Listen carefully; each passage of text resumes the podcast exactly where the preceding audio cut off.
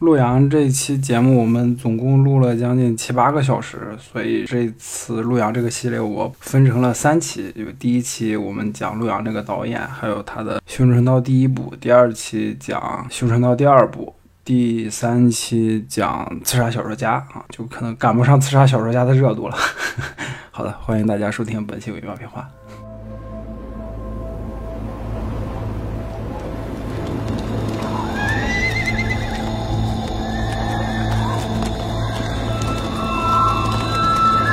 大家好，欢迎收听本期《维喵评话》，比巴拉锦衣卫百户啊，维欧啊。行，那大家好，我是雷佳音吃的饭。大家好，我是丁显对丁秀的爱。大家好，我是丁白英刀上的豁口 AC。我操，越来越抽象了，你们这个自我简介。向各位观众保证，这是你二零二一年能够听到的最硬的这种引入，不会有任何节目比这个引入再硬了。这个欢迎大家收听我们这一期，就是就是一个人和三个不知道是什么的东西，然后一起一起录制的这期节目。听我们这个介绍我们自己啊，都也能听出来，我们这期的主题是热血陆阳啊，这个嗯，没错，就是就是在 假装陆阳来到我们的直播间。大家好，大家好啊！云子，你知道我这一礼拜是怎么过来的吗？我的天！都在懊悔。那你赖谁呢？韦欧是我见过的，就是陆阳的最狂热的粉丝，狂热到什么程度呢？狂热到跟陆阳见了三四次面，竟然都没有想起来就是要他的微信，真的是太狂热了！我的天呐。大家可以想象，就韦欧老师在陆阳的面前展露出了他这辈子面对所有女生都不曾有过的羞涩，嗯，这是真正的爱。大家看喵晨现在其实就是在重现丁修对那个靳一川的 PUA 哈，《绣春刀》第一部里面的经典桥段，然后也就此给大家做一个澄清，就是说我们其实原本可能有机会邀请到《绣春刀》和《刺杀小说家》的导演陆阳来到我们的直播间，但是呢，呃，由于我们在面对陆阳的时候，公关方面出现了一点官能障碍，所以说在这里具体描述一下是怎样的官能障碍吧，就是我们的公关，呃。代表连威欧老师就是整个人，他作为陆阳的铁杆粉丝，然后念兹在兹，就是超过五年的这个粉丝，嗯，然后然后在面对陆阳导演的时候，头冒冷汗，手脚发抖，然后呢神志不清，然后那个口不能言，最后就错失了和陆阳导演交流的机会。对。在连老师 被因为羞愧过度引发这个心脏骤停，然后被救护车抬回住处的过程当中呢，连老师一直在念叨着啊，陆阳导演，陆阳导演。对啊，我在电影院看了七遍《绣春刀二》啊，他妈的这件事都忘了说了啊，对我都忘了合影了，我的天哪！啊！你说能能说什么呢？哎，是那次 M X 场的时候，陆阳走的时候，刚好我坐在最后一排。啊，陆阳他们往外走的时候，我对着陆阳喊：“陆阳牛逼啊！”就是声音特别大啊。陆阳看听到以后，看到我这边，然后对我就握了一下拳头，就这样嗯一下。他热血陆阳的人设，对对。好的，这一通连续的拷打下来呢，相信大家的精力已经被我们耗的差不多了。也就此呢，给大家说一下，我们这期可能主要会谈论陆阳导演的三部作品，呃，其中有两部是《绣春刀》，还有一部呢就是《刺杀小说家》。我们把它放在一起来聊呢，就是前两部是历史题材的，并且有很多的古装和打斗的场景，后面的一部则是一个是由文学改编的，然后有一定的幻想成分，然然后里面的特效占的比较多的这个部分的一部电影。然后如果说你光看这三部电影的卖相的话，你甚至会完全判断不出来说这是同一个导演来拍的。但是我们把这几部电影放到一起来说，就是因为在我们的视角里面，这几部电影在创作里面它的。对于一些人物的设置，以及这个导演他比较想去表达的价值，或者说是比较想宣泄的那个劲儿，它是有一个连续性存在的。像我也是非常喜欢《绣春刀》这个系列，另外的两位主播玲子跟 AC 也是在最近的一个星期之内看了之后，都说特别喜欢，自己是老粉丝了。对，所以我们四位老粉丝就是一起选择了陆阳这个主题。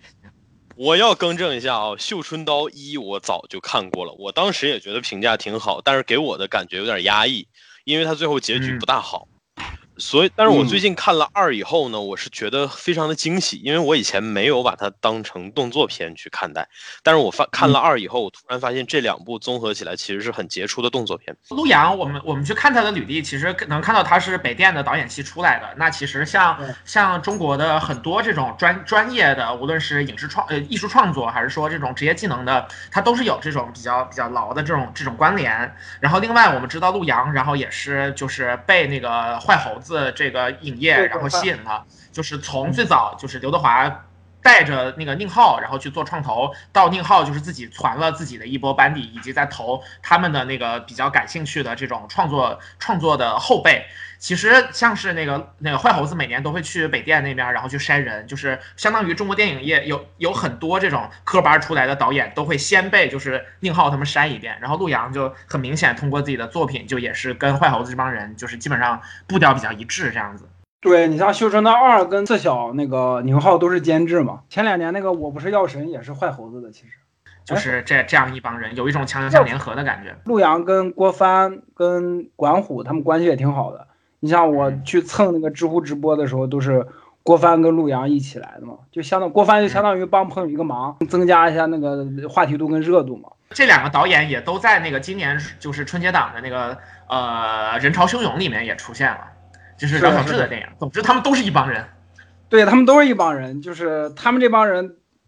特点都跟陆阳其实差不多，就是个人风格特别明显。嗯，然后去年对，嗯，那个陆阳跟郭帆还有管虎他们不是还合作那个《金刚川》，就短短的两个月时间、三个月时间就拍出来这么一部电影。然后在那那三段里面也有很强的，就是他们每个导演自己的风格。就陆阳很明显就可以看出来，就刘关张三个兄弟插科打诨就搞笑那个片段，肯定就是陆阳搞出来的。就是这郭帆，感觉郭帆跟管虎是拍不出那种感觉的，就是就把那个吴京那股痞痞劲儿，然后江湖气什么都拍的特别好。在之前的中国电影一直是用第几代第几代来计算的。我觉得尽管现在没有第几代这种说法了，但是这种就是科班的传承其实还是在的。就是他们这帮人都是职业技能很过硬，然后在探索自己的个人风格怎么和自己创作结合的那个状态。嗯，是的，是的，啊，而且我感觉陆阳就是，他是他拍那种文艺片儿能拍好，但是呢，不知道为什么他就特别想搞商业片，还有特效大片儿，所以今年他拍了那个《刺杀小说家》，就是对，我觉得这也有可能也是热血男儿的一部分。对，就是我我就是要在商业上证明自己啊，就虽然被李李焕英跟唐探打的就是啊渣都不剩了，这么一说就很尴尬了。对对对也不能也也也不能这么说吧，就是其实成绩还是不错的。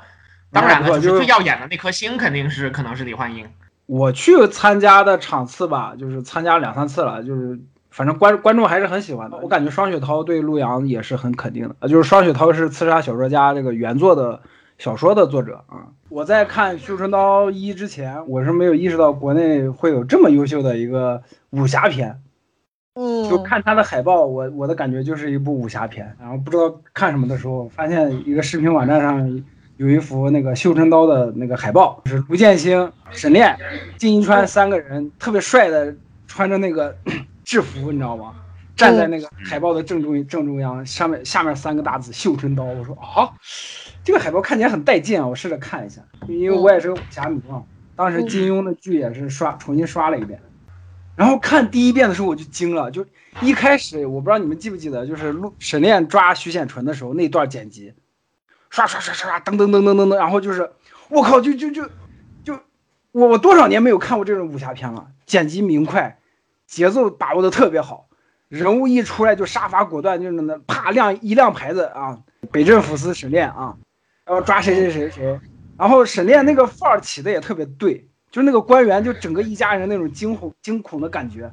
沈炼就说：“大人，您的您的弟弟就剩一只手了，您那那个手我是给您留着吗？” 就这种感觉，就这这，我靠，就是啊，之前我没有看过国内的哪部武侠片，武侠片是这么拍的，就可能徐克的《新龙门客栈》是这种感觉，但是陆阳的《绣春刀》给我的感觉又不一样，就他《绣春刀》。当时我看那个开头，每一个细节，每一个人物的表情的反应，都给我透露出，我靠，就这是一部特别好的电影。我不能玩游戏了，我得我得坐下来静静的欣赏这部电影。嗯，太好了，修成刀真的，然后就变成陆阳的，就是脑残粉，就是，然后那年刚好也是修成刀二上映的一七年，就是特别好，就是我我就特别开心，就是中国现在能出现一个这样的电影导演，我以前完全完全不敢想，我这是不是吹的有点太高了？还行还行，就是这种我觉得是因为你带了你自己的视角，因为你是有自己的审美偏好的，因为你也是一个热血男儿，所以说就会喜欢像像你一样热血的这种。就感觉绣春刀是他个人风格最最强烈的一一个系列电影，其他的大概就是就是那种行活吧，算是就做做联合编剧啊或者制片啊，然后就导演拍个电视剧啊什么的这种的，就来钱嘛，赚钱嘛。是嗯，是什么草台班子电视剧，什么什么什么天谴一九四一九四九什么这这种玩意儿就不不敢看。天谴 一九四九，我总觉得它里面有一个人物叫燕双鹰，你知道吗？我在搜索陆阳导演的电影的时候，其实我也发现，嗯、感觉他参与的项目非常之多，但是其实能称得上是完完全全他个人彻底主导的项目，感觉好像只有《绣春刀》系列以及这个《刺杀小说家》。的确的确有很多电影都是他参与，还还有包括好多电视剧他都是编剧，但是就是那个什么房车是他他是导演，就好吧，有有有可能为了生活，就是没事儿的，我们充分的理解。就像陆阳导演本人在知乎盛赞的《绣春刀二》的女演员辛芷蕾同学，然后也在二零二零年整出了一部片儿叫《我的机器人女友》。嗯，所以朋友们，这个世界就是这样的，他们也是要吃饭的，所以可能会吃各种各样的饭啊！大家理解万岁，好吧？我在看就是电影的界面的时候也发现了，就是有一个编剧一直跟着陆阳，叫陈叔。嗯嗯，我啊看了一下，就是绣绣春刀系列他有参与编剧，然后刺杀小说家他也是编剧。我我感觉就是陆阳他是有一套自己的班底的，就是这波人他们是一直在一直在一起合作的，就是他们已经磨合的特别完美了，比较好。就对于导演的工作，不仅仅是艺术创作，更关键的一点是工作是工作。换句话说，就是要开工。我们在衡量很多这种导演的作品啊，或者说像刘德华这种，他已经可以代表电影行业的，呃，一定程度上代表电影行业的这种人，他很多时候拍的片儿不是他自己能控制的，就是有这样的因素存在。然后你像盲人电影院是他应该是他第一指导的，就他主导的第一部电影，是个是个文艺片儿。是 我当时看完《绣春刀一》以后，特别激动的跑去看了盲人电影院，然后就觉得感觉好像是一个就是学生作品的那种感觉，就是一个文艺片儿嘛。然后那部电影就已经有周一围跟金世杰了，就也就是说后来在《绣春刀》里面特别知名的两个演员，那那部电影就特别就充满了人文气息嗯，我第一次看金世杰老师的表演是《师傅》。啊。啊、嗯，《师傅》里面那个角色，就是他的台词功底是让我就是印象尤为深刻的。然后我基本上我看过的比较老的演员里面，他是第一位就是会用这样的方式念台词的人。再之后的话就是绣春刀的魏忠贤，因为这就变成反派了嘛，相当于。然后我发现他魏忠贤其实用的还是基本上是同样的这种方式，所以说我后来意识到说这个可能是他的个人风格。呃戏剧圈儿出来的就是就是演员，然后像这种他身上确实都会有比较鲜明的这种戏剧的呃表演，无论是习惯还是说呈现方式的一些烙印存在。然后像周一围的话，我觉得可能就可塑性还挺强的。我第一次看周一围是在那个红色里面，就是红色里面嗯演的男二号铁铁蛋儿，还啊不是铁蛋儿铁林铁林老师，铁林，对对对，那个角色给我的印象挺深刻的。然后再之后看见他，对，就是绣春刀，发现他演了个，我以我一开始以为是反派，看完了以后，我发现陆阳导演的电影里面好像也没有很纯粹的反派。对，陆陆阳陆阳的电影风格就是这样，就是你看下来感觉没有任何一个人是坏人，就除了刺小里面那个李牧。就是我我觉得是他的，他可能会给一些人还是会有坏人的定位，但是绝对不会让他就是一个纯粹的那种纯粹的坏人。嗯，对，或者说你能感觉到一丝众生皆苦的那种，嗯、天龙八部中的那种感觉，对，你能感觉到一丝悲悯在那个他的作品里。。对对对对，你就会感觉这个人其实他也是一个活生生的人，他不是一个单纯的坏笔，就是这样。对，这个词儿是不是用的不对呀、倒也没有问题。你你们有没有感觉个人风格特别鲜明的这几部电影里面，他的风格都是特别热血的？我我给他的下的一个定义就是中国最热血的导演，他的大的主题都是那种绝望之中寻找希望的那种感觉。嗯，我觉得他的热血其实做的挺隐忍的，给我的整体的感觉，因为嗯绣春刀两部看下来，给我的感觉就是大环境其实非常的险恶，嗯，就是他的片子不会用太多的视觉方面的东西去渲染这个环境的呃残酷或者怎么样，但是通过剧情，通过角色之间的关系和交流，你会逐步的感觉到，就是他的电影抓的越来越紧。然后这种感受到了《绣春刀二》，甚至于他在最开始的时候用用用这个阴城自尽的那一场戏，对，就他仅仅用那一场戏，我觉得就已经把观众摁在那儿了，就已经让观众乖乖的摁头这个吃安利的这种感觉了，就是。然后看，就是这个世界就是这个样子的。对，但是呢，就是他的热血又很就是紧紧的藏在沈炼这个人物的。各种选择和他的一些这个这个行为上，就给我的感觉就是那种，我特别喜欢关二爷的一点，就是在三国那个乱世之中，有这么一个人还能选择忠义这个，有情有义是吧？对对对，就特别难得。就是沈炼在《修神刀》一二一二部里面给我的感觉也是这样，就在这样的大环境之下，沈炼还可以遵从自己的内心，觉得我是一个人，我应该这么干，我我不能像他们那样就是泯灭人性。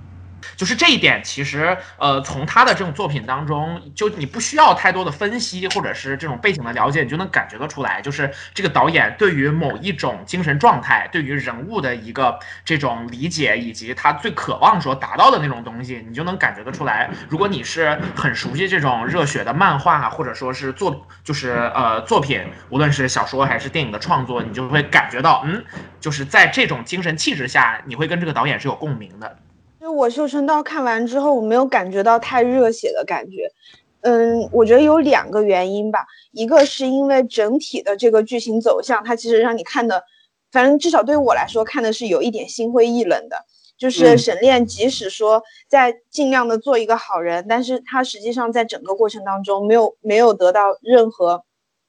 任何东西，除了他心中的心中的那种对得起自己的感觉以外，他没有获得任何的奖励。然后这点会让我觉得非常的难过。然后第二点就是，嗯，正是因为他好像还保留着一些善善良，所以说把整个时代和整个社这这个背景衬托的特别特别的险恶和和冰冷。所以我看完之后，我就觉得，哎呀，操你妈的，明大明就是那种，大明要完啊！老外脖子树啊，对，其实这个也是我为什么说他热血的隐忍，就是说他是非常充分的意识到自己塑造的东西，呃，塑造的环境是什么样的，而且。他对这个环境，就是他会不吝笔墨去极尽的书写这个环境到底有多吃人，但是呢，他把这个热血这个元素，或者你说是仁义或者怎么样，把这个元素就紧紧的塞在沈炼的身上，然后通篇看下来，你会发现这个元素也没有跑出。他的范围，其实刚刚林子提到，就是说他的行为没有很大程度的改变什么事情，或者说整个这些凶险和悲剧，实际上都来源于他的热血，他的善良。这件事情就让我觉得非常的难过，但是也是我觉得《绣春刀》这个系列充满魅力的原因。这就是直男的浪漫，就说白了就是《星际牛仔》里 Spike 他做了那么多，他对得起自己，他最后又获得了什么？什么都没有获得。嗯，他最后就是棒了一下。倒在那个天国的阶梯那里，就所以这个其实可以，呃，我我觉得这个对应到主流评论界对于陆阳导演的一个概括，就是说陆阳导演非常擅长于以小人物，呃，来写大历，就是来写大背景，或者说来写大历史。是的，是的，就是我至少是他是我看到的主流的国内电影吧，这这几年以来的主流的国内电影，好像是唯一一部把背景设定在明末的。就是虽然说它也是封建王朝嘛，但是它这个背景给人呈现的感觉其实挺开放的。就是你虽然凶险，但是你依然能够感受到无限的可能性。我觉得这个其实也是明末这个时期的一种比较特殊的时代特性吧。其实，在《修成道一》的那几年，明末的电影还有一部，就是《大明劫》，我不知道你们有没有看过，是那个我知道这个电影《大明劫》，是冯远征演的，他是从一个明末瘟疫的一个医生的角度去，哎，那那部还有个将明末的将领叫叫谁我忘了，就反正从他的角度去切入来看一个封建王朝的没落，但是《修成刀》给给人的感觉就跟那个就完全不一样，就是。我我就能感觉出来，就从《绣春刀》两部电影看下来，就是他那个时代的压迫感是始始终在的。沈炼周围的一群人被那个时代裹挟，先推着走，他们在他们要不断的做一些无可奈何的选择，因为你选左不行，选右也不行，你怎么选？感觉都是死胡同，就是特别惨那种感觉。哎，这种推动感啊，就是就是说大量的信息推动着整个剧情往前走，观众也是就是放在这个快节奏的东西里面，然后。然后其实你你有一阵子看《绣春刀》，一开始的时候会处在一个没有没有思考的状态里面，因为因为东西太多了，你需要时间去反应去接收。然后它的整体的这个节奏和沈炼这个人当下的心情其实也是非常符合的，这点我也非常喜欢，因为沈炼在剧中就是这样一个被被这个世界推动推动着往前走的人，他所经历的事情和他不得不做的事情。最最初都只是因为他一个小小的选择和举动，然后整个世界就变得和他想象的不一样，他就开始被迫的要做一些事情，这种推动感，就是整整个贯穿在电影里面，这种感受还是蛮强的。嗯，它其实接近于一种，嗯，你说是花卷或者是千层饼似的那样的结构吧。就是说，你一开始看的时候会感受到，说它其实开篇会用一个小事儿或者用一点东西来让你感受到整个时代或者说这个环境的氛围是怎样的。然后呢，你又会发现，可能是发现，就是就是你会感受到是沈炼，因为沈炼的一些抉择，或者是因为他的一些行动。最终推动了整个事情，但是呢，看到最最后，就是整个大局展开了以后，你会发现，原来他也不过是这个剧当中的一环。对，你会一开始觉得这一切都是因为他的他做错了选择，但是你到后面会知道，就是其实他选什么都没有都没有影响。对你选选哪条路，没有正确的选择，就那那在在青春刀这个世界里边，你选选择左边啊会死，选择右边还是会死，你就在夹缝中求生。嗯。这就是《绣春刀》两部电影的那个大背景，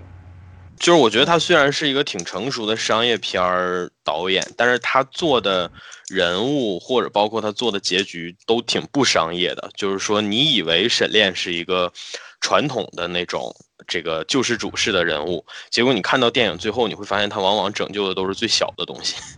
对于这个背景呢，我觉得其实。有很多种写法，就是说，像刚刚老连说的，你的主角身份不一样，或者说他的经历不一样，或者说你是站在他的视角去看世界，还是说，呃，从上帝视角去看他和这个世界的状态，其实都会写出不一样的感觉嘛。但是我觉得陆阳比较擅长的，实际上就是通过这些人物的呃经历。然后串联起来以后，你能够看到那个时代呈现的一种整体性的状态。而我刚刚之所以说，就是会感受到一些可能性，就是因为他的世界虽然给我的感觉也很压迫，因为他会有无数的，你会看到无数的小人物，然后因为呃，要么是自己的理想，要么是一些这个可能呃难以启齿的无可奈何的原因而被时代所裹挟。但是呢，就是他的电影每次到最后的时候，往往会设置一些比较特殊。的情节能够让你对这个时代产生新的一种，就是说可能性。这个不一定是说期望，不一定是说希望，可能就是一个小念想。就比如说沈炼最后，如果按时间顺序来讲的话，虽然第二部他经历了那么多，但是最后还是有机会让他出狱了。包括第一代其实也是一样的，前面那么惨。对吧？但是到最后，他还是有机会离开了整个那个比较凶险的环境。我觉得这个其实也是陆阳比较喜欢搞的一种设置吧。就是说，他虽然会去歌咏这个时代的压力，或者说，呃，去这个描描写这个时代的痛楚，但是他不会说把这个时代彻底的一棍子打死，或者说他会，他对他的时代和他的人物都是有比较清晰的这种体恤，就是终极黑暗中的人性光辉。完了，跟周周对上，我感觉也不完全是人性光辉吧，而且我觉得就是像不管是第一部还是第二部，最后的呃几个镜头其实都是挺美的，就是整个电影其实本身是比较暗色调的嘛，相对压抑的一个氛围。然后第一部不管是到了关外，还是第二部，就像北斋在那个城外面，然后在。对，在湖边上的那个那个房子，就是都都是挺明亮又开阔的，然后整个会让你觉得啊，这个好像才是就是大家想象中的比较安宁的或者一个比较美好的世界。但这两个世界都，第一都没有什么人存在，第二都相对是比较孤寂的。就是你就算获得了自由，但是你其实也不是在一个繁华的人间获得真正的喜乐。就我觉得整体虽然说是一个明亮的色调，但还是挺悲哀的。我在看这个电影之前，我是不不知道绣春刀是什么的，嗯，然后在看了之后啊，我就查了一下，发现绣春刀就是明朝的锦衣卫，他的配刀就叫绣春刀，对，然后就，是，然后之后之后就还有绣春刀飞鱼服嘛，这就引出来就是刚刚咱们说那个就是焦点问题，洛洛阳在绣春刀里面是把焦点人物定在锦衣卫这个身份上的，这个这个我我我觉得那要这样看的话，其实你可以把绣春刀理解成特工片儿嘛，对吧？嗯，它其实就是有中国特色的那种特工片儿，中国古代特工片儿。但是它的特工并不像说这个美系特工片儿里面的特工那么风光或者之类的，反而我是觉得它的特工一直都比较疲惫的状态，疲于奔命的状态。对，因为它不是对抗境外势力嘛，它其实说到底还是一个内斗。前面有讲到这些，更多就是有聚焦这个时代背景的部分。我觉得就是看完《绣春刀》，就大家都特别喜欢的部分，恰恰就是他在两这两个方面都做到了非常好、很极致的状态，并且它其实没有相互的干扰。就是我之前跟很多朋友也交流过一点，就是说，呃，我们。在之前的观念，或者说是我们所熟悉的历史故事，很多它的讲述是非常古典主义的，就是说它更类似我们之前看到《三国演义》，就是呃有变中间的那一套，就是谁是好人谁是坏人，然后就是大家经历一个怎么样的故事，然后最终呈现一个什么样的道理，就这种东西呢，是我们很熟悉，但是它其实说穿了就是会审美疲劳。但是《绣春刀》这个里面，其实它的历史观念以及对于人的这种善恶观，它其实是很现代化的，它其实是在。在用一个比较现代的视角去讲这个故事，在这个故事当中没有就是绝对的善和恶，或者说最具体的体现是主角并不知道眼前的人的善和恶，他并不是因为说眼前这个人是东林党就一定是好人，眼前这个人是阉阉党，然后他就一定是坏人。但是当然了，他们有可能都是坏人，或者说他们都。都就是有利可图的时候，他就都会保我的命。但是我对他们失去利用价值之后，他们就都会杀掉我。在这样的情况之下，就是你跟主角同步的时候，面对选择那种前所未有的迷茫感，跟整个这个时代的，我们知道这个时代已经是明朝的最后十几年了，这种背景结合起来所带来的那种审美上的不安感，这种不安定感其实是。戏剧性的最好的催化剂，所以说在看《绣春刀》的时候，呃，就是到中间，然后它能带给观众的紧张感是前所未有的。我记得就前几天林子老师在补这个的时候，然后看到开头就问我们说：“三兄弟，这个这个能不能都活下来呀？”然后我回了他一句说：“你猜他怎么？你你说怎么可能呢？”我觉得就是这一种很非常强烈的危机感是。非常能够吸引我们的，而它其实就是来源于这种呃角色本身的就是品质非常好，但同时它的这种视角，然后又带来了很强的危机感。那他其实故事里面的主要角色就都很。就就是其实跟我们前面所说的那种热血的那种感觉很像，但是很好就好在说他在塑造主角热血的时候，他非常大胆的让主角各种碰壁，他并没有把这个世界设置成一个那种跟热血漫一样的世界，好人终有好报什么的，就是这些热血的人在这这个世界当中受了非常非常多的苦，但恰恰是这种人物和环境的相互不干扰和最后的契合，才造成了最后的这么一种非常好的观感。我就是问出来说三兄弟能不能都活下来的那个当下的契机，其实是在电影的很早的时间点，就在他们刚刚就是魏忠贤刚刚出场的时候，然后那个时候我我有想为什么我那个时候就有那么强烈的危机感，说这三兄弟可能凶多吉少，然后也是因为他在嗯之前其实他用的篇幅不多，都是几个镜头，但是。嗯，就是塑造出了那种紧张和模棱两可的那种善恶的模糊的界限来，包括说，嗯，老大再去找那个千户，就是要要活活动活动，要拿到那个百户的那个名头的时候，对对方的那种，嗯，就是对吧，又糊弄又不屑，然后就是明摆着就是抢你钱那种状态，再加上三兄弟其实去。就是攻入魏忠贤的那个院子里面之后，就是三个人互相掩护，然后就是几个几个动作场景里面的戏，能够感受到他们三个人的情谊是很是很好的，可以互相把背给对方的那种感受。所以他就是嗯通过短短的几个情节，一下子不仅把整个时代给展现了，而且也很快的把三个人的情感给展，就是这种互相之间的情感连接给展现了。所以我当时才会那么早、那么早的就特别特别担心他们三个人会不会没有办法活到最后。哎，林子说这个我。我我已经忘了我第一次看《绣春刀》的时候是什么感觉了。《绣春刀一》当时给我的感觉就是它节奏特别特别快，就我都没有时间去想那些，我都没有去想谁会死啊或者是什么，就它节奏一直是，而且再再加上它那个配乐，噔噔噔噔噔噔，一直往前推，一直往前推。一般而言，人物被剧情推着走的这这种影视作品，一般是不会拍的很好的，嗯因为它重重剧情，然后人物就立不起来。嗯一般情况下这样，但是《绣春刀》好的一点就是在节奏特别特别快的情况下，还能把人物立得特别好。对对对在张震的口音特别特别重的情况下，还能把人物立好。我我觉得其实就是刚刚喵晨描述的那一段，我觉得非常之准确。就是说他他说的那一段，实际上就是我们为什么把陆阳定义为这个热血陆阳。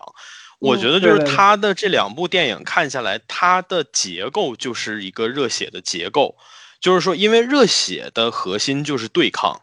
这个嗯不论你嗯做任何跟热血相关的东西，你的呃核心都是对抗，而他其实对抗这个主题一直贯穿在他的片子里面，就是说小人物通过忍辱负重，其实对抗的是自己的命运，然后通过这个做出那些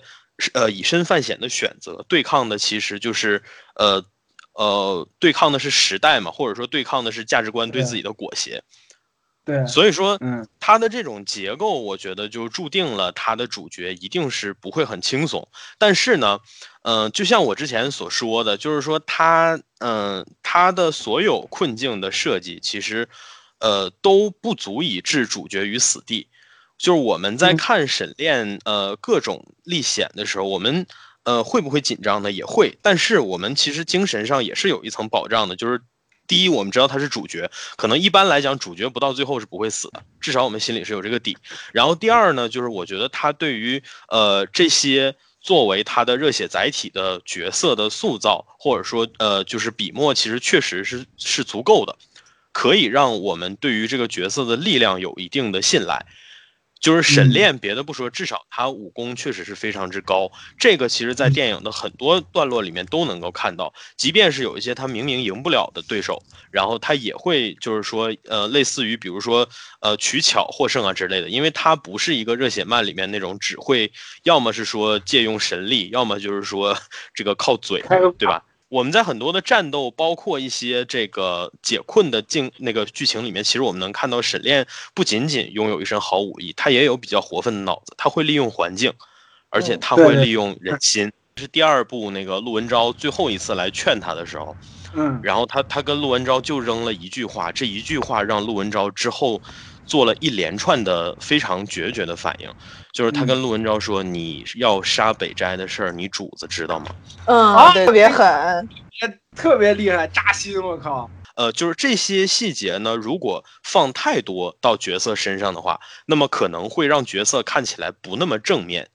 但是嗯我觉得陆阳高明就在这儿，就是说他的热血之所以让你信服，是因为他把这些相对比较负面或者比较算计的元素平衡掌握的比较好，给予角色的这部分的内容没有那么多。所以说你在看的时候，你会觉得这是合理的，而不会觉得说这角色会不会太不真实啊之类的。我的一个观察是非常优秀的创作者，一方面对于自己想要表现的主题以及自己寄予了正面的期望的这种角色，可以塑造的非常好，但另一方面一定有一部分就是说，他不仅明白自己想说的部分，然后他他不喜欢的部分，他排斥的这个部分，他也可以准确的描绘出来。这个就会体就体现在作品里面，就是说这个和主角对着干的时代，他对这个时代的描写也是非常的准确和贴切的，或者说是负面的角色，这种跟主角对着干的角色，你也不会觉得他们是小丑，他们的做法也是合理和有其动机的。在这样的情况下，就是对于主跟主角敌对的这个人物或者环境也好，对他们的描述如果准准确，就能表现出这个就是创作者的审慎的创作态度，以及他对这种世界的把握的准确。就是在这个基础之上，主角所有的困境、他的痛苦，才有成立的基础可在。然后我绣春刀做的非常好的就是这一点，因为它里面所有他面对的东西，以及他所面对的时代，明朝最后的问题究竟出在哪儿？然后所有的这种无论是东林党还是阉党的残余，对小人物的命运是多么的不在意，是怎么样把他们看成蝼蚁都不配的东西，而这些蝼蚁到最后又是怎么样真正的掌握住自己的命运去反杀了的？这些部分都特别可信，所以说这个作品就让人觉得非常的有劲儿。对，所以在这个基础之上，我觉得我们就可以就是说，我们真的去非常喜欢这些人物，因为我们知道他的苦苦痛、他的苦难都是非常真实的，我们才会真的就是喜欢这些人物。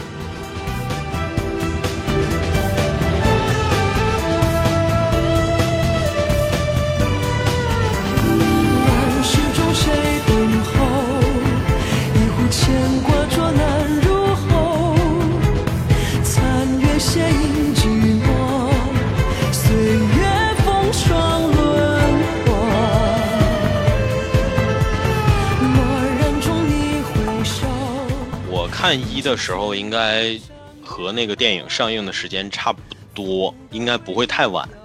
嗯，当时之所以给我有惊喜感呢，就是因为他开场的那场搜查戏，我觉得拍得非常精致。这场戏让我的感觉就是这是一部非常成熟的商业电影，因为我能够找到看漫威片儿，呃，就是类似的好莱坞商业片儿时候的那种感觉。他是用一场非常引人入胜的戏，然后很迅速的带你进入到那个氛围当中，同时也让你认识了主角。这就是一个很成熟的处理手法，因为可能你可以说我阅片量不够或者怎么样，因为我当时看的国产片儿其实真的没有几部能够做到这样的，所以说我还是挺惊喜的。对，就是把信息的交代和情绪的推进融为一体，而且浑然天成。就那那场第一场戏细节真的太多了，我靠！就张震那股狠劲儿，然后那个时代背景，然后那个三兄弟的出场，然后那个公什么朝廷内斗，然后还有沈炼那句扔下来的那句话：“大人帮 帮沈某一个忙。另外还有就是徐显纯真的不是什么好东西，”对对对对，徐显纯，徐显纯老师啊，在一二里面都出场。但是状态截然不同。我就是就是一下子被这个吸引，也是来自一个人物，但是不是主角，然后也呃也是两部都出场了，就是魏忠贤大人。我第一次看到就是金世杰老爷子，然后穿着破破烂烂的衣服，然后但是脸上是掌控全局的微笑，然后把张震镇住那一段，我觉得哇，就是怎么能这么厉害呢？还有一个让我感觉很惊艳的，其实跟咱们前面谈热血那部分的时候说的有一点，就是说黑吃黑这件事儿，其实是吸引年轻人的。嗯，黑吃黑这个要素在热血的东西里面，虽然它是一个负面的要素，但是这个要素从人性的角度上来讲，它是吸引观众的，吸引各个年龄段的观众。人性本恶，所以人其实是喜欢黑吃黑的情节，而他用短短一句“大人，请帮我一个忙”，就能让你感受到一点这个世界当中的存在的那种黑吃黑的氛围。说到了我的心里，从就是对这个片子感兴趣，就是从那句“大人帮沈某一一个忙”开始的，因为它不仅仅让沈某人的那个形象有一点转折，而且实际上也留了一个悬念，就是沈某人这样一个就是冷酷无情、看起来无欲无求的保安大队队长，他究竟有什么忙需要这样一个跪在地上差点就做阶下囚的大人来帮他？对，然后我那个时候就觉得，哎嘿，有点意思。猫抓到老鼠之前，我不吃掉，我要先玩弄一下猎物的那个感觉，那种感觉传递的非常精准。而且这个细节有一个至关重要的作用，就是它让我们知道他的这个热血当中的主角是食人间烟火的人，嗯，嗯，他是需要利用这些潜规则的人，他不是一个无敌的存在。我觉得这一点其实就是严肃作品和观众之间相互尊重的一个底线。不管你是不是热血，不管你是否想要传达一个崇高的价值观，但是你在这个方面能和观众迅速的在开场做到互相尊重，其实这就是一个非常聪明的做法。是一种跟嗯观众的这种相互尊重吧。嗯就像张刚才张嘉诚讲到的，就是他把主角也好，把整个时代也好，嗯，赋予了一种大家可以理解的，就是活生生的一种形象在里面。就是不管是多么热血、多么理想化生活着的一个人，他还是会为现实所困。其实也给后面他在跟魏忠贤对峙的时候会有犹疑，以及会选择说用金钱去交换这些东西，就是留下了一个比较合理的气口。就是这个人确实是一个热血的人，但是他也确实，嗯，在企图在这种金钱和权力相交杂的世界里面活下去。而且你能感受到他不是很熟练，他只是在努力而已。就是游走在官场的灰色地带。对他游走，但是他的姿态真的不熟练。我觉得玲子刚刚提到的这个点，其实让我想起了我二刷的时候的一个思考，就是我那个时候在群里其实也跟你们讲过，我说张震的台词和这个电影始终融合的不是很好。我说如果他能有廖凡的台词功底，那是最好的。但是玲子刚刚提到的这个点，其实我觉得就恰恰印证了我那个想法不是对的，因为张震的那种。状态就是他的那种表演的状态也好，或者说你说台词也好，其实恰恰就符合玲子说的这种他在做尝试，而且很生硬的这种状态。我觉得如果用廖凡那种比较老辣的那种念白的方式去说这个话的话，可能就油了。对，就沈炼这个人物是始终游离在这个明朝官场之外的那种状态。我很喜欢他所表达出来的那种不熟练，因为这种嗯不熟练才让他的油滑和他的热血显得不冲突。你会感觉他的油滑是为生活所迫，这个就是属于导演的功力比较好。你能看出他特别擅长于利用演员身上的各种技能点，哪怕是那些短板。就嗯像我们普遍觉得张震比较短板的台词啊，或者是说他有一些时候的演技啊，反而都被他利用的很好，能够去充分结合到他自己角色的特质上。这个其实就也也 引发一个思考，就是他到底是先定的演员还是先定的角色呢？做了非常好的组合，而且嗯。A C 老师说到这儿，我觉得就不得不提刘诗诗了，就是我们 我们的周对对妙彤老师，对，就是关于我们刚刚说到这个点，其实这个点评价最多的反而不是张震，我们一般说到这点，指向的更多的就是刘诗诗在第一部当中的一个表现，就是她可能在演绎技能上并不能非常准确的传达自己的情绪，但这种传达的阻碍反而跟第一部里面她所扮演的这个被卖入教坊司的就是周妙彤，她的那种被伤害过，所以说很木然的那个状态契合的非常之精妙。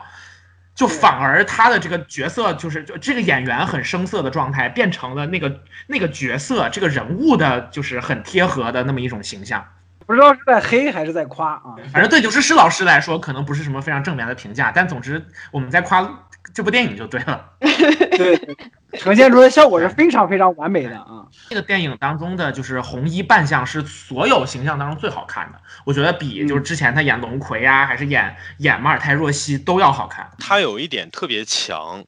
呃，我不知道大家注意到这个细节没有，就是刘诗诗跟张震摊牌的那场戏，就说我实际上都不知道我应该爱，应该应该是怕应该怕你还是是感谢你？就那场戏的时候，其实两人的对白，每一次有一个人说话的时候，其实镜头都是正面的大特写，就打嗯在那个角色的脸上。镜头语言应该叫齐轴，就是说那个一般画面会有一个轴嘛，如果说它是正对着的，然后就是它在轴中间，所以就叫齐轴，对齐轴特写。就这个齐轴特写，我觉得运用的特别的妙。就是说，如果你对，因为齐轴特写其实能让角色产生严肃感，尤其是两边互相对话的时候，会有那种肃穆的感觉。会让这个角色的形象变得严肃起来，包括他说的一些话，也会让你感觉有态度，是认真的。那这种情况下，即即便你可能觉得刘诗诗那段演的，如果你觉得不咋地的话，那么可能他用这样的构图，或者说用这样的分镜，会让你感受到严肃感，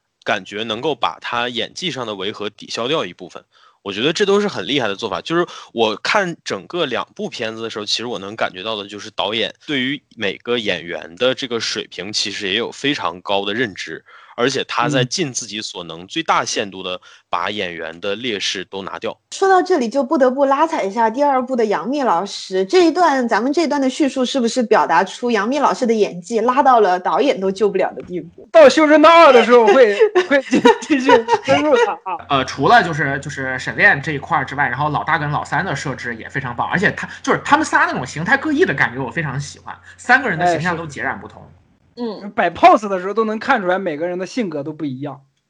对，而且三个人虽然就是都在这个凡事中挣城市中挣扎，但是每个人所挣扎的点也截然不同。但是你都知道他们是心中被别的东西绊住了，然后所以才有这样子柔软的样子，就是这个也而且混的都不怎么样。对对对对对对对，而且而且他们三个摆 pose 的时候，他们那个体态，还有配合嗯他们那个不同的兵器，就大大哥是一个大砍刀，比对修真刀的那个形制稍微再大一点的雁翎刀环手刀，啊环手刀，啊，环手刀。然后沈炼就是一般的修真刀，就很符合他那个性格。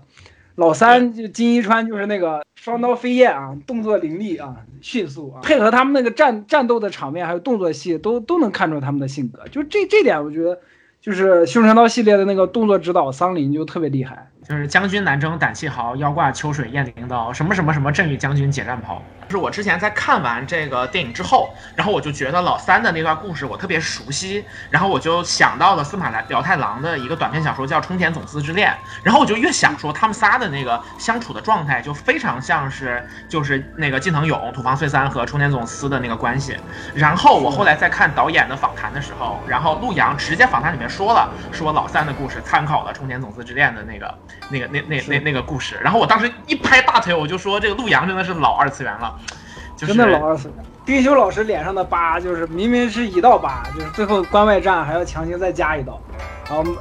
对啊，就立马变成了翡翠剑心啊，然后还当时还在微博上发了一张图但他的气质可能跟志志雄真实的那个更贴近一点。啊，是是是，还真的是，我靠，丁修还真的是志志雄，我操，就对对对，他就是不像志志雄那么惨，就是被烧成那个样子，但是对对对但是痞里痞气的那个状态是很，对。对对对，丁修那股劲儿是真的跟志志雄一模一样，冲田总司之恋那个小说里面，其实就是对冲田总司的那个刻画，我觉得特别好。他是很具有那种东方的克制的美感的。就冲田总司最后知道这个事儿被两个哥哥捅上台面之后，他特别难受，他心里想的是我只要这么看着他就好了。然后就那种悲剧性的气质，然后。一脉相承的也挪到了《绣春刀》这个故事里面。其实整个故事是一个大悲剧，我觉得是时代的悲剧套上个人的悲剧，里面每一个主角最后都没有得到自己或想想想守护的东西。老大就是最终没有守护自己的家，没有守护自己，甚至连观念上的这种忠义他也没有守住。然后他最后只能就是为了保护自己的两个兄弟死在了战斗里面。然后老三就就病死了，沈炼也失去了自己两个兄弟，然后丁修也失去了自己的师弟。这些大人物就不说了，赵敬忠提拔赵敬忠了是吧？直接连那个就是官位也失去了，然后魏忠贤不用说了，然后那个时候距离明朝的灭亡只有不到二十年的时间，所以说首辅大人韩况。对，然后跟那个最后出现的就是朱由检，我们都知道他们是什么下场了。就是整个故事是一个很大的悲剧，但是在每一个人的故事当中都有，就是无论是剧情当中叙述出来的东西，还是说他背后套的审美范式，以及像金一川的故事从冲天总司之恋当中一脉相承的那种，就是我们我知道我自己没有未来了。我我我现在只想守护我眼前这点美好，但就连这种美好我都守护不了的那种强烈的悲伤感，整个契合的都非常非常的好。你知道，就是我看一的时候，看到最后，就沈炼跪在那儿，就看着，就就跟周妙彤一起到那个药炉，看到嗯金一川那个尸体的时候，他跪在那儿，就在那儿哭，就是二哥后悔了，二哥后悔了。我靠，居然那那段闪回还是平行剪辑，那边儿那边儿卢建新为了自己的兄弟去向皇帝自首，说这件事都是嗯卢某一个人干的。对然后这边儿对，金一川倒在血泊里面，然后丁修也不知道去哪儿，然后张嫣张嫣这个时候我靠就神来之笔一般，就看着镜头笑了一下。我的天呐，就那块儿就是，哎呀，就那种巨大的悲痛，你就把人打的就不知道该怎么办了，就真的是是就沈炼沈炼，我我感觉沈炼当时的感觉也是这样。虽然周妙彤就是感觉跟沈炼的感情就是确定了算是，但是二哥后悔了，就这一句话就沈沈炼不停的在重复二哥后悔了，二哥后悔了，对哦，就那块儿真的看的人我靠，哎呀。然后那是张嫣的那一个笑，就是把整部戏当中所有压抑的情感，就那么轻巧的一点释放了。就这种这种呃克制和最后的那一笔之灵动，就是让人让人觉得就是这个功力真的太老辣了，完全不像是就是我们说陆阳早期作品，就是真的是很厉害。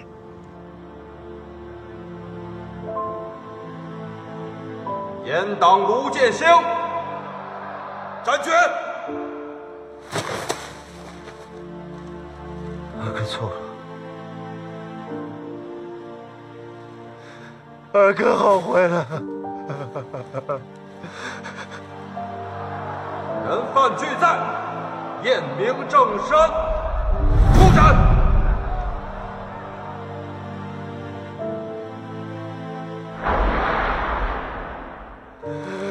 啊啊啊啊啊！啊，更后悔了。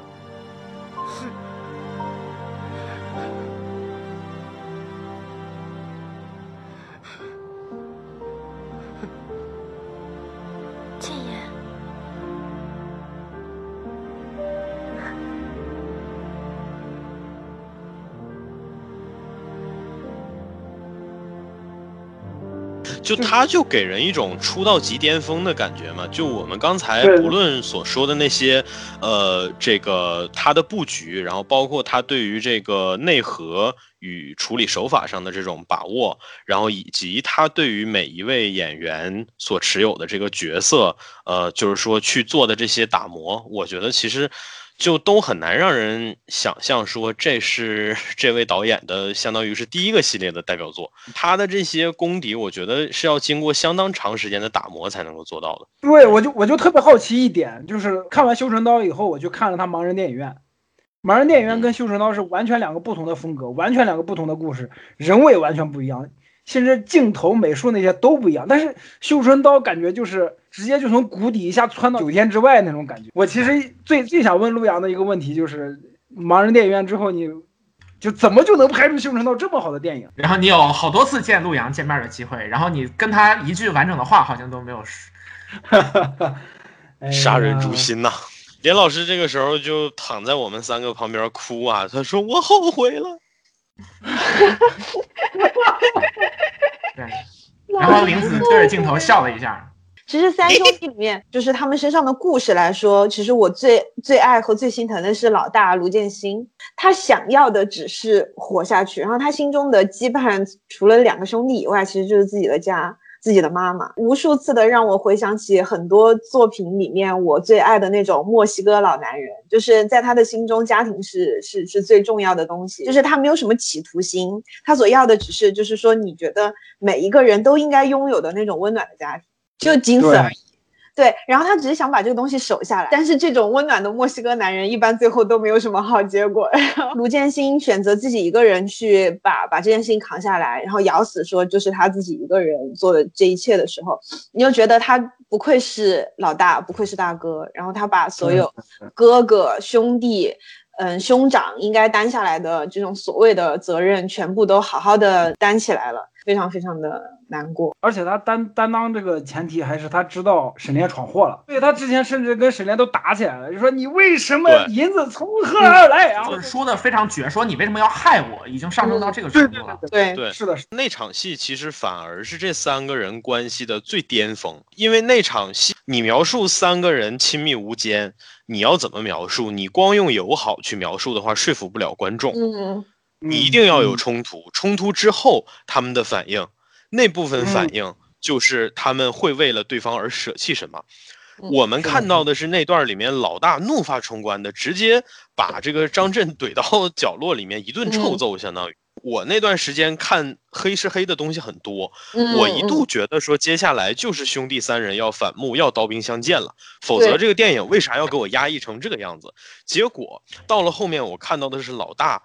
在这一通发泄之后，二话没说，默默的去扛罪了。我在那一刻，其实我是真正的感觉到，要说中国人拍这样的东西，就是中国人观念里的那种忠义，那种所谓的兄弟情，这个是真的融入在文化里面的。这个是我觉得就是呃，不说民族自豪感吧，但是我我觉得是其他任何一个文化里面可能都都不会有这么深刻的这样的描写的。不加思索的感觉，就是我想都不要想，我就我我就这么对干。那会儿仨人全都想来扛这个事儿，很残酷的是，看的时候其实他仨加一块儿都扛不了这个事儿。所以说是大悲剧嘛。就我第一次看的时候，其实我最带入的还是老大的那种感觉，因为这事儿如果换了我的话，我恨不得直接把老二活剐了。不，我不管你动机是。我二刷的时候，我突然发现，就是老大其实还有在考虑的是老三。我如果就这么简直截了当的跟老二就要就要了这个事儿的话，那我最小的弟弟怎么办？我怎么能保证他后期不会再受牵连？这部分其实你可以说他根本就没有写，对吧？一点儿都没有写。即便是他拍了，可能一些细节，我们也知道在那个上映版都删掉了。所以说，其实相当于对于老大的描写，我觉得三兄弟的戏份，老大本身就是最少的，而且对于老大的描写也是最少，正面的描写也是最少。但是就通过老大的一个选择，前面的一段反应描写和后面的一个选择，就把这个人物彻底的立住了。就是虽然三个人所要求的东西都挺不现实的，但是老大的看起来是最容易实现、最最最现实的东西，恰恰是他最后选择说把我这个放弃掉，所以这个就就让我觉得更加的动人。然后说到这个，我觉得就还可以可以引申到就是全，我觉得全片最就是最精彩的一场戏，就是呃韩矿跟那个赵敬忠一起请他们几个吃饭，然后然后吃到一半儿，然后上台给他们演林冲夜奔那个戏，那就是恶心他们仨的，就是就是你能够感觉，就是那一幕当中可以就是就是我就是说大了一点，几乎把中国两千年的历史都说尽了，就是就是权力中心的人是怎么漠视这种底层的忠良的，然后底层的忠良是为什么在乱世当中终将迎来毁灭的命运的，以及中国人是怎么看待悲剧，然后怎么演绎一个悲剧的，然后就全部都在那那一场戏里面了。然后你能感觉到上面的人是真的不拿他们当人，并且不仅恶心他们，而且还在暗示他们说，你要是想活，你就赶紧去咬赵公公啊！还在在这种层面上去暗示那个，就是他们去帮助自己达成自己政治目的，你能非常强的感觉到那种鲜活的人性和残酷的政治等级制度，然后以及最终即将发生的天下大乱这些之间的关系。就是一个中国人会在那一幕当中体会到无穷无尽的这种来自文化和历史，然后给你造成的那种叙述上的那种悲剧感。很难想象，就是一个战斗这么密集的片子当中，最让你觉得压抑或者说破坏性最强的，竟然是这样一场戏。其实喵晨刚刚说的更多，我觉得可能是布局呃结构层面的东西嘛。但是我觉得那场戏，如果你带入的是苦主卢建兴的话，那么你相当于整个看下来的话，那场戏给你的心理的压抑感，我觉得国产片里边我之前看过的只有《新迷宫》给过我这种感觉，而他用了短短的一场戏，就那么呃，我觉得大概也就五六呃十几分钟吧哎，都没有最多10分钟不到十分钟，肯定几不到10分钟就是五六分，对，就五六分钟的那么一场戏，然后拢共没有几句台词，就是他整个让卢建兴呈现一个傻眼的状态。卢建兴基本上是一句话都没有说，对吧？那一段我我当时第一次看的时候，真的是压抑到我已经傻了。就就因为我看这么一个片儿，对吧？你相当于说是个半武侠类的这种片儿，我在这样的一个片儿里边，我竟然会遭这种罪，那段儿真的是给我印象特别之深。那那都不是社会社会性死亡了，那都是直接就湮灭了，都就是对，就是那那段，其实我现在我给我的启发就是对这个导演有了一定认识以后，我就在想他到底能够拍多少种片子。就是他这么哦擅长玩心的一个人，他如果选择去拍心理惊悚片儿，我觉得也会不错。我还以为会引发你的想法是这个导演到底都经历了些什么。那我根本不敢去想。这种优秀的电影导演，绝对是把人心洞察的特别特别透彻的。嗯，对，然后就刚刚连老师提到的，就是跟他一起合作那个姓陈的，就是编剧小姐，我有看到她的豆瓣上面标过两千多部看过的，就是电影，然后很多评价都非常棒。我就是说，就是人人家这种就是科班出身的功力，就肯定还是非常强的。他自己的博客，就博客里面写的很多东西，我也非常喜欢，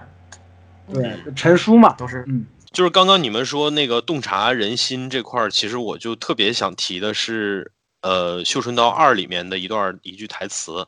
嗯，就是就是陆文昭去最后一次去找沈炼，然后就是说想要劝他投诚的时候，然后沈嗯炼用了短短的一句话，就彻底的 让陆文昭心凉透了。他就说了一句话，他说：“你要杀北斋的事儿，你主子知道吗？”但是我当时听到这句话，心里面一咯噔，我就想，是说沈炼，你这句话说出来，人家不杀也得杀你啊。对呀、而且而且当时最逗的是，当时沈炼都不知道陆文昭的主子是谁，就敢他妈的这么黑，就就直接给这么一句给陆文昭，而且中后期里面，陆文昭几乎是能保他的唯一的人了，嗯，然后他就他就他就这么干，嗯。就是我当时看完就我就说可以，沈炼你行，沈炼多么牛行我当时就不要不要命啊！那林子老师要说说丁修嘛，就是说说你这个这个最对薪水的这一对儿，最薪水的丁丁家丁家兄弟啊，就是丁修和丁显这对兄弟，就是是难得的感情线嘛。难得的感情线，对已经直就是也也不加遮遮掩了，是吧？对，就是反正他们就就这一对儿了。首先，金英川这个人物在第一部里面，从他和那个医女小姐姐两个人有那种感情线出现的时候，你就能够感受到他的人物是那种在这个浑浊的这个世界上还还有一些比较天然的、比较唯一的一丝清明，对对对，他是有这种责任在身上的。他的责任就是让大家知道，还有一些可爱的少年存在的。在这样一个可爱的少年身上，然后还还有一个来自于一个痞里痞气，然后不讲道理，然后的师兄的这种压迫，就一下子让这条感情，这条师呃呃师兄弟感情线显得非常的有意思。而且丁修的性格，其实我觉得他的性格塑造很大程度上是仰赖于丁显的性格塑造的。丁显越是天真可爱，越是显得丁修也跟着天真可爱了起来。因为一个会去欺负。对，因为一个会去欺负天真可爱的人的人，他一定是喜欢对方的天真与可爱的。丁修跑去纠缠丁显，你你一开始我是觉得这个人怎么这样，后来你想，他不过就是一个死傲娇罢了。你看他知道 丁显的俸禄不多，非要缠着要一百两，那不就是说，就是反正你也给不了，那我就一直缠着，对吧？他说你给我我就走，那你肯定给不了我，所以我就不会走。完了后面。然后，然后那个就是金一川说我给不了，然后那个丁修第一反应是去卖屁股吧。啊，去卖屁股吧。然后等到沈炼给了他钱，说来钱有了，走，不要纠缠我的三弟。丁修脸上就是一种，靠，打破我的好戏，就是怎么把我的好事儿给我搅了的那种不爽的感觉。就是最后两嗯师兄弟对峙的那一场，我觉得也很有意思嘛。就是他说，但是如果你死了的话，这个世界上就只剩我一个人了。然后那句话说出来，就是反正不管陆阳是不是是不是刻意的，但反正我先磕了，好吧，先磕为敬。然后那个时候我就很恨，为什么墙头上会突然钻出那么几个人 拿着枪，就 是一通扫射，我好恨啊！就是你妈的！然后我甚至觉得，你妈的都出来了，可还行？然后我甚至觉得，如果那一场丁修和丁显都死在那里了，我会非常非常爱这段剧情。好的，大家看出腐女的变态了。是那种爱而不得和全员死光。就是这里也要说到，就是之前大家哎，今天咱们还没有夸，就是说第一部的结尾的这一段，然后结尾就是哔巴拉赵敬忠嘛。对毕巴拉赵敬忠，就是其实从我这个看片不多那个。眼界有限的人的视角里来说，我不是很喜欢最后的这一段结局。就虽然像我之前讲的，就是，嗯，他他给了一种不管是视觉上、色彩上，呃，还是情节设定上的一种和前面的张弛对比，但是这一段对比让我觉得有一点点多余。嗯，特别是丁修没有死，然后和和沈炼一起去复仇的这一段，就是我甚至觉得他和。师弟一起死在那个当下，其实是是更好的一种结局。就是，嗯，本来他们就是在这种污浊的地方，然后抱着一点点天真，企图要快乐一点的活下去，但是没有办法，就是心势比人强。嗯，不管是因为什么，那么一点点的那种，就是闪念之间的错误选择，然后最后造成了这样的悲剧结局，把这种压抑留到留到最后，把它压实了，压死了，然后让我就是痛哭流涕。我就想要这种东西，对，但是最后他报仇了，就有一种这种傲娇的师兄还是不要洗白的好的感觉。所以说，陆阳导演，你看你好像自己觉得你自己做悲剧做的挺牛逼了，对吧？你看看这比你更变态的人在这儿呢。就是陆阳导演，你跟腐女比起来，你还是太嫩了。所以说，我们可以再一次断定，就是陆阳导演是真直男，因为他不忍心做出这么。是这样的，林子，我听导演音轨的时候，陆阳亲口说了，他在一里面最喜欢的角色就是丁修，他是不可能，哪怕把沈炼搞死了，他都不会把丁修搞死的。这个 很关键点就是丁修这样的人，他就不会那么容易死，他的存在不是一个理念化的存在。哦，如果说有一个什么东西的话，可能是执念，就是那种东西，他的他他是他的韧性是非常强的。我觉得丁修代表的就是是这个时代的最强者。这个最强者其实不是说导演赋予他的武艺上的最强就完事儿了。我觉得丁修代表的是能够，就是他代表的其实就是能够顺着这个时代一直活下去的人。嗯，啊，就是在混乱的时代，什么样的人能够长久的活下去？就是不在乎，不那么在乎所谓的仁义、礼仪、道德，就是想活下去。这样子的混沌的人才适合混沌的时代。你们把丁修的这个角色抛到剖析到这块，我突然想起来一点，就是《刺杀小说家》里面黑甲的角色其实能跟丁修丁丁修能对上，都是那种不在意正正邪，你知道吗？就是随着自己性子乱来的那种人。嗯但是结果最后莫名其妙的就加入了最后的大决战。呃，刚刚刚讲的说什么人在这个时代能活下来，尤其是这种暗流涌动，呃，实际上已经走到末路了，但是人在其中不知道这一点。在这个时候，人需要摆脱的反而是对以往生活的秩序感的那种虚幻的迷恋。比方说，像是老老大他想升官，他想就是报就是孝敬老娘。老三想有稳定的生活，这些末世里面绝对活不了。在末世当中活下去的最关键的一点是野性和判断力，知道什么时候必须得走了，知道什么时候必须得拼命了。在这一点上，沈炼身上的野性是有保留下来的，所以说这种野性让他活到了最后。其实。没有活下去的很多人都是缺乏这个东西，就是我们不说这些主要角色，甚至魏忠贤的女儿魏婷，她为什么留下来呢？她就是想想对义父报恩，这种东西在末世当中都是会把你害死的东西。但是这种东西可不可贵呢？它是可贵的。这这种对一个东西是否可贵的判断，以及对于它最后就是它最后的结果，这这两个之间就是人物跟这个世界的交融，把这个东西描绘对了，就是好的历史作品。就《修真刀》在这这个平衡上做的简直就是妙到妙至颠毫。而且魏婷出场拿拿出一把西洋剑，哎，你就想象背后一定有无穷无尽的这种故事，而且他又跟那个这个人物的状态也是契合的。那我说一个，就是刚刚其实听玲子那一通，虽然我依旧觉得很变态啊，但是我说一个其实跟他算是有一点共感的东西吧，就是说，嗯、丁修这个角色呢，作为呃这个导演官方钦定的最强的存在啊，其实让我联想到另外一个系列里的这样的人，这个系列叫嗯热血高校。然后这个最强的存在叫林田惠，呃，简单说的话，他的设定就是那部作品里面毫无质疑的最强，就是一直到整个作品结束为止，呃，整个作品里面没有任何人打得过他，就是这么一个设定。但是呢，在最终最终的结局，就是第二部的结局的时候，呃，他们让林田会被主角打到单膝跪地了。这个单膝嗯跪地其实是有是有非常强的意义的，尽管那个系列整体并不是。并不能算是特别严肃的作品，但是这一单膝跪地其实象征的就是，呃，整个那个作品描述的世界里面的那种，呃，丝毫不可撼动的那种壁垒，或者说那种最强，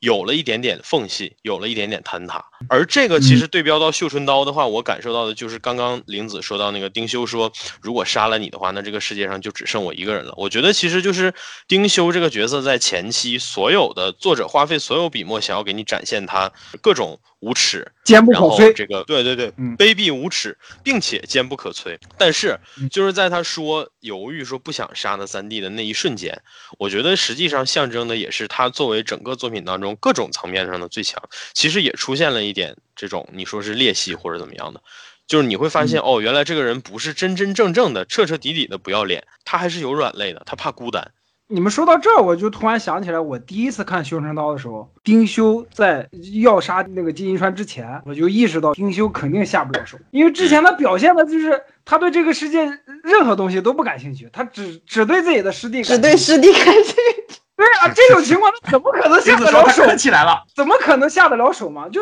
丁修最后流露出那一丝寂寂寥的那种表情，我觉得特别自然。就是意料之外、情理之中的感觉。对，很多人在评论这块儿的时候都觉得，哎，丁修为什么反过来不杀丁显，或者他怎么洗白了？我觉得很自然。如果你们这样觉得，是因为你们没有明白丁修这个人物。对，就像我之前说的嘛，他非要要一百两，明显就是耍赖皮、死缠烂打，因为他就没有非得要这么笔钱的这个这个动机。必要对，他就是想逗着小小小师弟玩儿，对享受这种玩他的感觉。对，就刚刚连老师提到眼神里那一丝寂寥，就这个寂寥其实还有另外一个我觉得塑造人物很高能的点，就是这个寂寥说明他看到这个世界即将要发生的变化了。嗯嗯，是的，，是的，嗯就是我们刚刚在背景那一部分描述的，对，就是未来这个世界将会变成什么样，未来这些人将会不由自主的一起都走向毁灭。我觉得这一点他一定是有预知的，否则他愧对为最强者的存在嘛。嗯他那个寂寥那个表情那个镜头，导演音轨里面，陆阳说是镜头往往底上抬了一下，说那是摄影摄影大哥临时发挥的，就那个效果特别好，然后他们就用了那一条。然后还有就是再思考到丁修他的师傅是谁，丁白英，丁白英来自哪儿？戚家军，苗刀大苗刀，就是他这种性格是有缘由的，就是他们丁家其实是被抛弃的一群人。是，哎，其实丁白英跟那个靳一川的气质是非常，确实非常像的那个对，感觉。是的，是的，是的，是的。他们这群人是大明已经要灭亡了，但是在灭亡之前，大明已经抛弃了戚家军，他们是被帝国遗忘的一群军人，所以他们的性格才会变成这样。这就跟那个我特别喜欢，就一九年的那个《长安十二十二时辰》，就他那个气质一直是在。就就张小静这个人物一出来的时候，涉及到。边军的时候，就是这股气质，就是被时代抛弃了，又被就是朝廷抛弃了，但是我还是要坚守，保卫这个时代，就这股气质始终在他们这些人的身上的。西北有孤忠，我在旁边看到两点，一个就是就梁老师跟我一样，就是很坚定的管三弟叫靳一川，其实管他叫哪个名字，其实是一种对于他的哪个生活更有认同感的一个一个一个表现。就是玲子老师就很明显更认同这个磕起来的这个部分，丁丁显啊，不是，对 对对，玲子老师叫丁修丁显，只是因为很有 CP 感，你知道吗？就对，就是想磕嘛。连老师，然后 AC 老师对对于这一点的态度，刚刚就是说，呃，网友发了什么我看看，哎呀，干你娘，好怪呀，然后再看一眼。在我看来，靳一川是他想要的或者企图成为的人。靳一川这个身份是丁修他呃不是丁显被迫成为的人，应该这么说。嗯，然后但是丁显是他没有办法摆脱的一个身份，因为这就是他的出身，就是他永远永远埋在他生活之中的一个炸弹。嗯，同时也是他和旧生活、旧世界和丁修之间的联系。如果丁显真的彻底。永远的成为了靳一川，那我们的丁修不就又独自一人生活在这个世界上了吗？我不能接受这种。你看看，我就说，你看我就说，还是还是腐女视角。对，说到这一点，再考虑到就也就是靳一川跟张嫣的感情戏，沈炼在旁边吃瓜吃的特别开心，去找姑娘了啊！就家里的白菜终于呃不，家里的猪终于出去拱白菜了。大哥也是这种心态啊。那但是就是你看金川跟跟张嫣交流的时候，他始终没有定下来。我觉得他可能也是有这层考虑在的，是跟《冲天总司之恋》那个故事当中那种就共通的一点，其实是没有未来，就是就是对这一点的那种那种把握。是的，所所所以，他即使喜欢着张嫣，他也知道张嫣喜欢他，但他不敢给保证。就跟咱们那期聊《犬夜叉》的时候那个弥勒一样，弥勒为什么不始终不敢对珊瑚表白自己的心迹，就是也是这一点，就跟金一川一样。对他怀里抱着个雷呢，随时都有。对对对。其实实不相瞒哈，我看的时候，我脑袋里头其实第一次看在脑补一些比较俗套的剧情。我一直觉得三 D 最后会黑化，因为就前期他的那种基本上就是已经透出屏幕的单纯，然后就写在脸上了。嗯，通过丁修的描述，其实也能看出来他曾经是个狠人嘛，对吧？那这种曾经是个狠人，然后现在呃用着另外一副面孔生活的这样的人，但是他又很单纯，就像你们刚刚其实把他的特性描述的非常的。具体，我当时的感觉就是这小子最后一定会黑化。我觉得他甚至会变成这个作品当中最坏的人，因为我是大哥二哥张嫣都死了，然后留下最单纯的小弟弟，然后啊，我要复仇。我脑补的其实是更加过分的剧情，我甚至觉得最后可能会是三弟背叛老大老二。我看这部电影的时候，为什么会有各种奇怪的感觉？是因为我会有很强的既视感，我会想到以往看过的，哪怕是跟这部电影有有非常接近点的那些片儿，比如说。我呃，兄弟三人这个格局其实让我想到《投名状》，因为《投名状》其实就是赤裸裸讲人性的一个片儿嘛。然后这两个片儿都比较类似，其实也是把历史的这种悲剧，然后架在人具体的人身上。只不过《投名状》可能把人性描述的更恶一些，或者说更自然一些。所以他最后三兄弟其实反也也是有反目的嘛。我看《绣春刀》前期的时候，我一直觉得他们后期的关系可能会演变成这样，但是事实证明就是确实没有。兄弟确实是真情，这就是热血男儿陆阳和老阴逼陈可辛之间的区别。没错，我我我为什么说既视感很强？老三的这个角色其实有让我想到那部美剧《黑吃黑》的男主，因为设定都差不多，都是属于这个莫名顶替了另外一个官家的人。《黑吃黑》的男主其实也是呃套用了一个警察的身份，然后一直在冒充警长，整整冒充了四季，也是这样的一个设定。所以他其实也是那种内心藏鬼的这样的设定。然后包括沈炼，沈炼就是一个你可以说他是一个心怀一丝善念的孤胆特工。然后这个形象呢，和我呃非常热爱的突袭系列的男主其实又很像。而比较碰巧的就是这几个系列里面其实存在着大量的负面的元素。有各种嗯赤裸裸的人性之恶，就是你几乎是看不到太多的能够让你感觉就是类似我刚才说中国式的那种情深意重的部分。所以说，《绣春刀》这个片儿甚至让我感受到一丝救赎，就是同样在比较险恶的这种环境，同样用着比较复杂的人设，但是他能写出来人间真情。我觉得这个其实还是挺高明的，而且也是我相对可能比较认同的一种写法吧。就是人间有真情，人间有真爱。啊，我们设想说，这个故事如果继续往后写，就是尤其是丁修这种人，我觉得他很有可能会投李闯，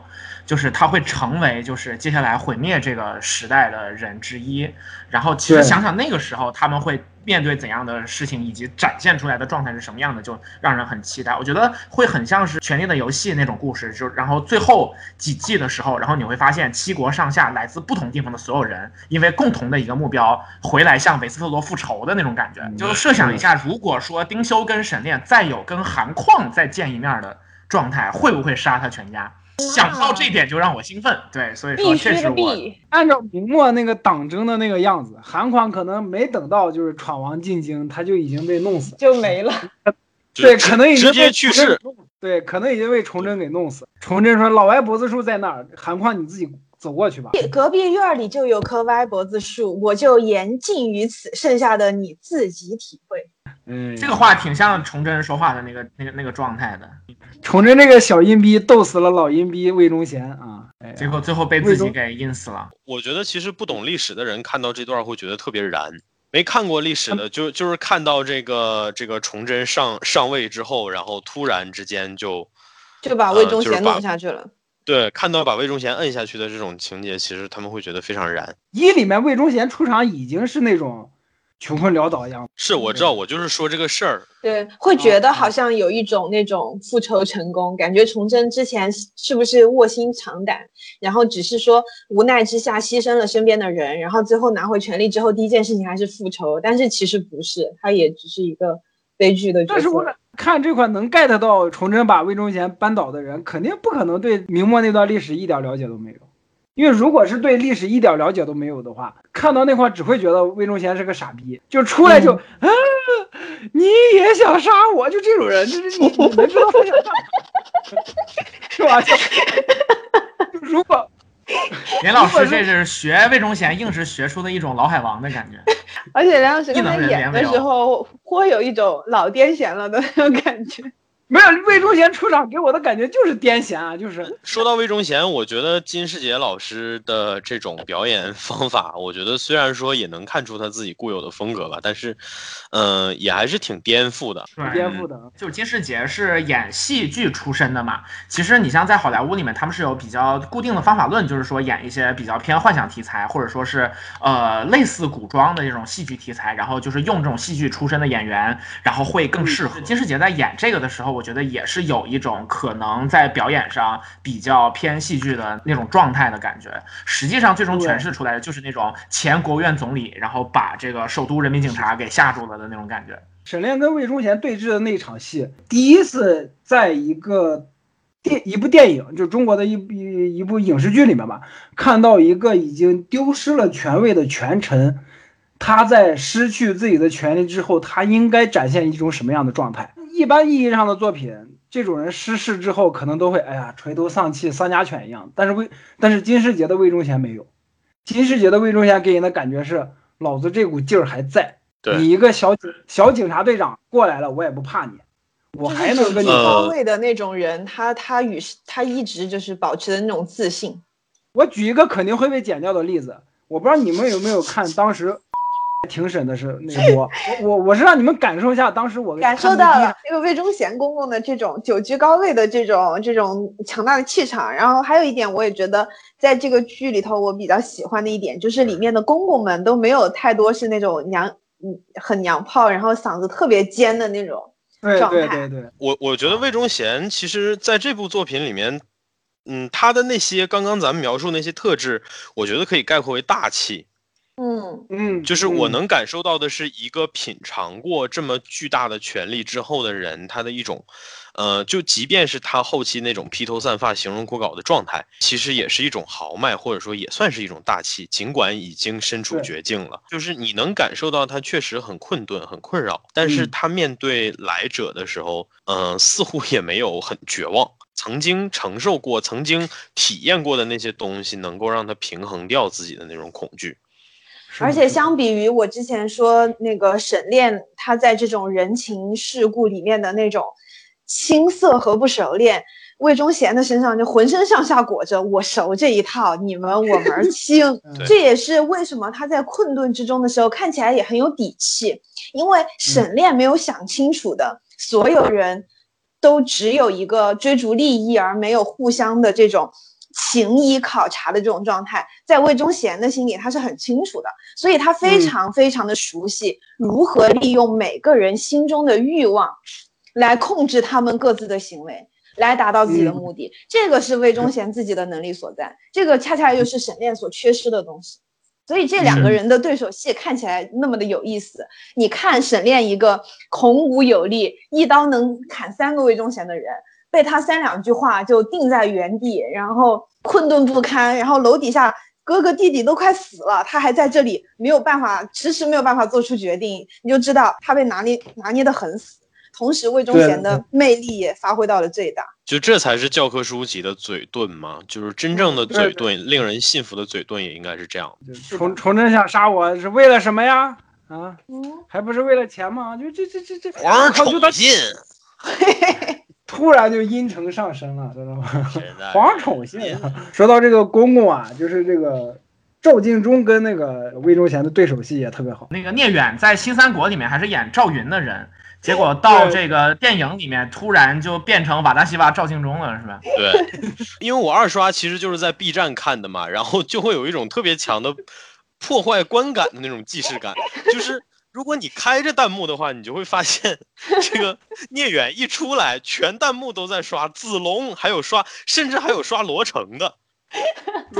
对，哎，罗成跟而且加上赵云，同样都是用枪，陆阳在评论音轨里面也提到了，就是大家，哎呀，大家一看聂远老师就是啊，跳罗成就是什么赵云，没想到就是桑林老师真的给了他一把枪，就是他那个铁铁枪一出来，我靠，就你们之前在哪部电影里面见过一个太监用用用长枪？我靠，就是我们原来也没有在电影里面看过太监用流星锤啊，对吧？这在这个层面上，就一陆阳跟徐徐徐克真的是一脉相承，就是太公公都是他的电影里面武功最高的人。对对那我觉得到这儿其实基本上可以总结一下，就是说《绣春刀》是一个在这种商业和就是自己的导就是导演的作者性表达，然后以及就是我们所熟悉的历史故事和现代人更熟悉的叙事节奏，以及就是导演本人所受到的这种，比方说像是呃呃日本的一些流行文化作品的影响，然后平衡的都非常好。然后最大程度上利用了这种演员自己的特征和这种人物和历史戏相契合的这种平衡点，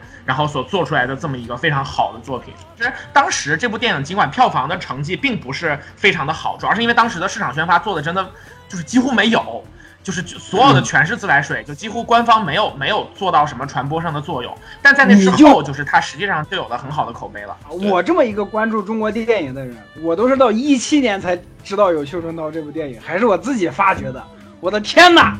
我的周围的人都在干什么？我当时当时是去电影院看了，但当时咱们俩可能还没有那么熟，就是。对，咱们俩根本就没有认识啊！一七年他妈的我都不知道你是谁。一七年你都不知道他是谁，那看来我认识苗晨比你早啊。好的，本期节目就到这里，感谢大家收听。喜欢的朋友不要忘记点赞、收藏、关注“维喵评话”电台，荔枝、网易云、喜马拉雅以及 Podcast 和 Castbox 同步更新。微博、B 站搜索关注“维喵评话”即可收看精彩幕后花絮及主播日常，也可以进入爱发电网站搜索并助力“维喵评话”。我们感谢每一位粉丝的支持与期待。维喵评话说点有意思的事儿，我们下期再见，See ya。